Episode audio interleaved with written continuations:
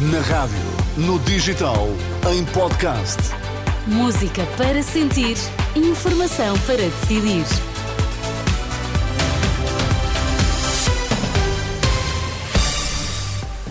Tudo postos para as notícias agora às quatro na Renascença. A edição é do Miguel Coelho. Boa tarde, Miguel. Olá, Sónia, boa tarde. Quais são os temas em destaque? Presidente do Supremo Tribunal alerta contra alterações à lei que ponham em causa a independência judicial e também contra a falta de ética, a mentira e a ausência de responsabilidade.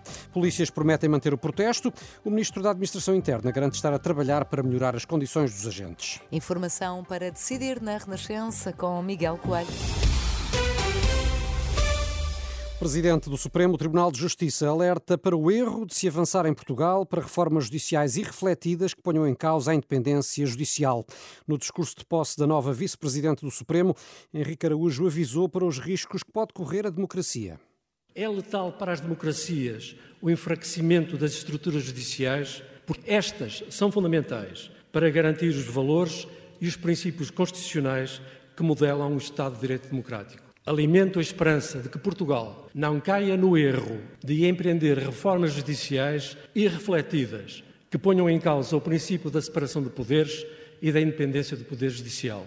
O Presidente do Supremo alertou, por outro lado, contra a falta de ética, a mentira e a ausência de responsabilidade. As sociedades democráticas têm de resistir à degradação da ética, à normalização da mentira, à desresponsabilização dos dirigentes, à falta de integridade ao desvario comunicacional e à debilitação das instituições. Avisos deixados esta tarde pelo Presidente do Supremo Tribunal de Justiça.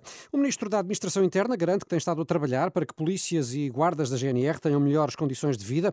José Luís Carneiro deu como exemplo a recuperação de três casas no Barreiro para alojamento de forças de segurança com renda mais acessível. Hoje aqui, no caso do Barreiro, por aquilo que podemos ouvir do Sr. Vice-Presidente da Câmara, uma renda custa em termos médios 900 a 1000 euros, uma renda para um edifício desta natureza, e pagarão uh, entre 300 a 400 euros, o que significa um ganho que vai na ordem dos 300 a 400 euros, o que significa um ganho uh, de rendimento para estes polícias e guardas, para quem, como digo, temos vindo a trabalhar para melhorar as condições remuneratórias, para melhorar os seus suplementos remuneratórios, para melhorar as suas condições de vida, nomeadamente em termos de alojamento e de habitação. Declarações do Ministro da Administração Interna no dia em que as estruturas sindicais dos polícias decidiram manter os protestos que decorrem junto à Assembleia da República. E o novo líder do PS, Pedro Nuno Santos, diz que o descontentamento das forças de segurança é para levar a sério, bem como o compromisso de aumento de salários. Esse compromisso é para cumprir e nós queremos dar mesmo um novo impulso, porque é para nós muito importante que os polícias e, os guardas da GNR se sintam respeitados, se sintam valorizados, porque nós queremos mesmo que os elementos que asseguram a segurança do nosso povo se sintam bem, se sintam motivados e nós, obviamente, levamos muito a sério este descontentamento. Compromisso que Pedro Nuno Santos citou refere-se a um aumento médio de salários em 20% até 2026. Declarações após uma reunião de apresentação de cumprimentos ao Presidente da Assembleia da República. O caso do Grupo Global Média já chegou à Comissão Europeia. O deputado Rui Tavares do Livre e um eurodeputado alemão dos Verdes escreveram uma carta à Comissária Europeia que tutela o pluralismo da imprensa. Em declarações aos jornalistas, Rui Tavares diz que foi pedido à Comissão a abertura de um inquérito sobre este assunto. Esta carta chama a atenção para o que está a passar na Global Média, para o risco que representa para o pluralismo da nossa imprensa perdermos dois dos nossos quatro diários, três dos nossos jornais mais antigos, uma rádio jornalística com a importância da TSF.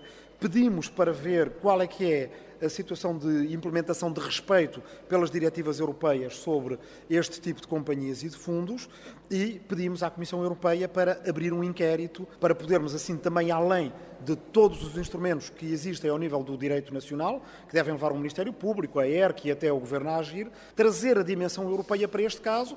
Esta tarde decorre na Assembleia da República um debate de urgência sobre o grupo Global Média, que eh, conta, entre outros títulos, com o JNDN Jogo ou TSF. Cabaz de bens alimentares, na primeira semana de reposição do IVA, a fatura subiu cerca de 5%, de acordo com as contas da DEC Proteste. Para comprar os mesmos produtos, os consumidores pagam agora quase 150 euros, mais cerca de 7 euros do que na semana passada. Já em comparação com abril, antes da entrada do IVA zero, bens essenciais custavam no, no cabaz da DECO menos 11 euros do que atualmente corresponde a uma subida de 8%. Neste período de nove meses, o produto com mais peso na subida destes preços, Sónia, sem surpresa, é o azeite. O azeite, pois. Aumentou 50%, seguindo-se a laranja, os brócolos e a pescada fresca, a pescada, que aumentaram também. mais de 40%. também tem bastante por isso. Imagina, pescada fresca sem azeite. Não, não tem graça, não, não tem não, graça. As notícias com Miguel Coelho.